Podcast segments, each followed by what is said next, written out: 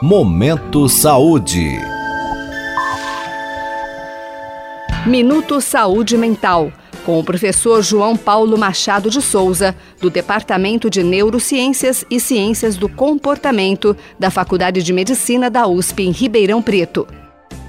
Por que algumas pessoas dizem que é perigoso interromper o tratamento com medicações psiquiátricas?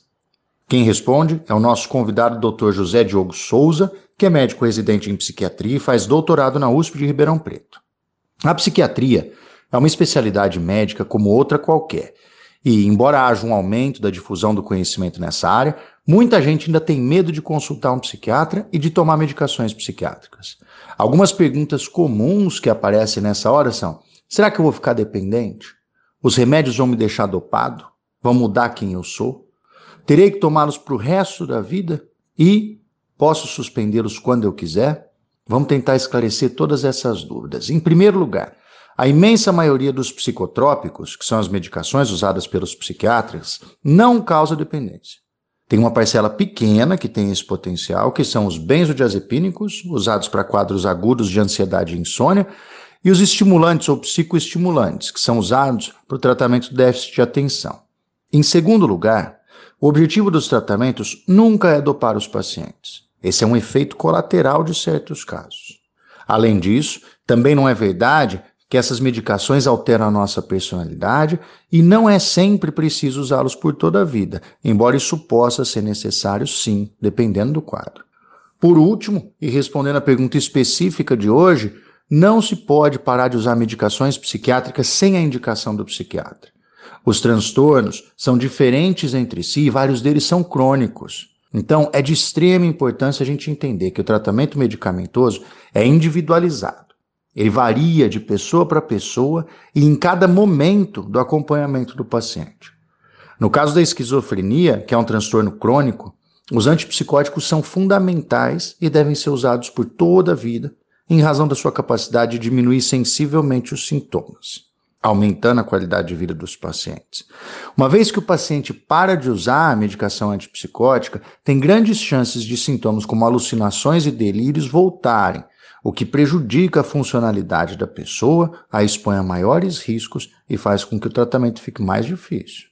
Quadros de depressão, por outro lado, podem não ser crônicos e o paciente deve, em geral, continuar com os remédios por pelo menos seis a nove meses depois da remissão dos sintomas. E isso serve para diminuir a chance de um novo episódio depressivo. Os sintomas mais comuns da interrupção repentina do tratamento com antidepressivos são náusea, dor de cabeça, tremores e pioras agudas dos sintomas que já existiam. Bom, esses são apenas dois exemplos, mas que já traduzem a necessidade do segmento psiquiátrico para todos os casos diferentes. Por definição, o objetivo do tratamento é sempre alcançar a melhor qualidade de vida para o paciente usando a menor dose possível de medicamentos. Além disso, é importante destacar que o tratamento farmacológico é só uma parte do tratamento total que deve ser complementado com psicoterapia, atividade física, cuidados com sono e alimentação e interrupção do uso de álcool, tabaco e outras drogas. Portanto, se você usa medicamentos psiquiátricos e pensa em suspendê-los por alguma razão, ou é parente de um paciente que está nessa situação, converse com o psiquiatra responsável. Uma conversa franca entre paciente e médico é essencial para melhor avaliação do caso e para melhor conduta, tendo como finalidade sempre cuidar da sua saúde. Boa saúde mental. Até a nossa próxima edição. Você pode participar deste boletim enviando suas dúvidas ou sugestões para o e-mail ouvinte@usp.br.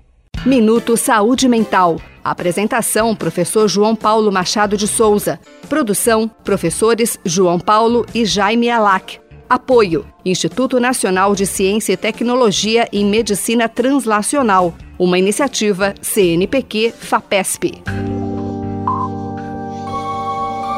Momento Saúde.